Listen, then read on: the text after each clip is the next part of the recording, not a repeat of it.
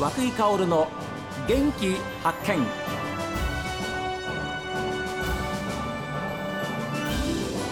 おはようございます。和久井薫です。和久井薫の元気発見。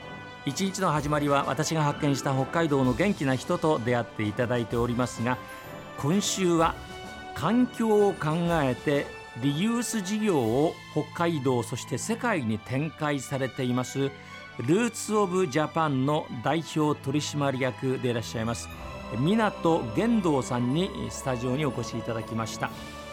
今週どうぞよろしくお願いします。はいお願いします。えー社長あのリユースというのはまあ英語で言えば再使用ということですよね。はいそうです。よくあのリサイクルショップリサイクルショップっていうような形の呼び方をしますけども、ええ。あれが実は間違えてまして、はいリサイクルっていうのは、まあ、鉄とかプラスチックはい。をもう一度熱を使って溶かして再利用してつ違う形にすることなんですけれども、リユースっていうのは同じ形のまま使うことなんですよ。そのまんま。そのまま。ですんで世の中にあるのはリユースショップなんです。はは手を加えないから逆に言うとということはあれですよね、えーリサイクルっていうとあこんな風に生まれ変わったんだっていうふうに思いますけど、はい。それは手を加えてるからでそういうことです。それはあのー原油を使ってもう一回 CO2 をこう排出して作られていくのがリリサイクル。はい。で 3R はい。リユースリサイクルリデュースで一番大事なのがリユースっていうふうに言われてるんです。ああなるほど、はい。ということはですね今言った 3R も含めてリユースっていうのは環境にも優しいしはいそういう今一番問題となっている部分は全く気にしなくていいそのものそですからね。はいそうですそのはあ、なるほど。使うことによっえて新しいものを生産するしなくていいので、はい、使用するのが長くなるので地球への環境負荷がものすごく少ないんですね。ですよね。だから使用済みの製品をそのままかの形で使うと、はいそういうリユース事業を展開されている、しかも北海道、日本、さらには世界でっていうふうな、えーそういう港玄道さんは今週お招きしております。えーこれちょっとあの港玄道さんどんな人なの？ということで、えーちょっとご紹介をさせていただきます。えー昭和50年札幌でお生まれになりました。はいということは今おいくつですか？今46ですね。若いですね。で21歳と言いますから学生時代にもう会社立ち上げられた。はいもう学生企業では思いつきで起業してしまったっていう。いやーだけどそう起業されました。でアジア雑貨店をもう8店舗ぐらい経営された。はいで31歳再びまた新しい事業を立ち上げられて1年間でえー北海道最大手の、えーその会社企業をた築き上げた。で今や世界規模のリユース事業を展開されている。というまあかいつまんでご紹介したんですけれども。ということでとりあとりあえずいいですか？そうですね。まとめるとすごくかっこいいですね。いやかっこいいだってはい。そのままあのまとめたんですけど。はい。まず21歳学生の時によくね、起業するとかはい。言いますけれどもどうなんですか？不安とかそういうものはなかったいやもうもともとポジティブなんですよ。前向きに。そうです。まあちょっとバカなのかなっていうぐらいポジティブではい。ことない先を見る目っていうかその行動力ということに関しては社長は全く問題ないですねきっと。そうですね。その瞬発力とか行動力とかっていうのは、ええ。まあ、自分の長所の一つじゃないでしょうかね。でそれを売りにされて今ですねモノココはい。丸山店とかはい。ありますよね。はい。あのモノココっていうのはどういう意味なんはいですか、ものの心から取ってものここなんです。どういうものをはい。あの扱ってるんですか？はい、一般的なそのリユースショップって、はい。まあ、大型店とかセカンド何々さんとかええ。ハード何々店っていろんなこうリユースの会社さんがあってそれが一般的なイメージなんですけれども、ええ。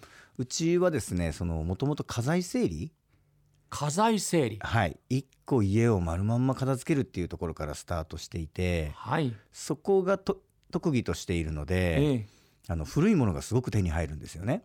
なるほどなるほど。はい、でそれをこう普通の白いお店にこう並べても実は雰囲気が全然伝わらないので、うんそれをこうアンティーク調とかの要素を取り入れて、はい。見ていて楽しいこの経年劣化したものってこんなに味が出て素敵なんだっていうのを表現しているのがモノココなんですよね。ああ、そういうところをに欲しがるお客さんっていらっしゃるいらっしゃいますもんね。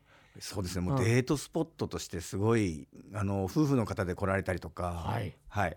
観光で来てついでに来られたりとか、はい。地元の方ももう新商品がないかということで探す方もたくさんいらっしゃいますし。例えばどんなものを売ってるんですか？はい、一番うちの特徴として大きいのは食器なんですよ。はあはあ食器ね。はい食器もいろいろありますもんね。はい、もともと食器は中古品は流通しないって言われてたんですよ。箱入りかブランドじゃなきゃダメっていまだにそういう会社さん多いですけども、はあはあなるほど。はい、僕はそれってじゃあみんな食事にレストランに行った時に中古使わないのかなっていう 発想からはいはい。もう逆に新その新古品でも箱を開けて並べてみたりとか、うんその1店舗あたり1万点ぐらい並べてみようっていうことで始めたらですねはものすごく好きな方が集まってあ。うん。もう本当全国から飛行機乗っても来ますし、え今はちょっとあのインバウンドちょっとまはいはいだ止まってるんで来ないですけども、ええ前は海外からバスももう毎日多い日だったら5台ぐらい止まるぐらい来てましたね。それもう日本人の方と外国人の方の考え方も一つ違うんですよね。そうなんですよ価値が違うんですよ。ですからさっき言った箱に入った例えばスプーンお皿とかねはい結婚式の引き出物をもらったんだけど全然使ってないんではいで本当新品同様に出すっていう感覚が日本人じゃないですか。はいでそうじゃないんですよね。そうですね海外の方なんかはね。はいうん。で日本の方も実は意外とお店に来てみると、うん手に取ってみてうわ素敵って言ってそうなんでしょうな。もう入って入った瞬間に中古でも新古品でもどっちでもよくなっちゃうんですようね。それぐらいやっぱりやっぱり魅力があるっていうことですよ。そうですね。うんなんかあのモノココ丸山店は6月いっぱいでなんか移転されそうなんですあの東急百貨店のはい9階におそらく日本の中でこういうリユース業がデパート百貨店に行くなんてないでしょしかも100坪なんでかなり大きいですよ。う。はあ。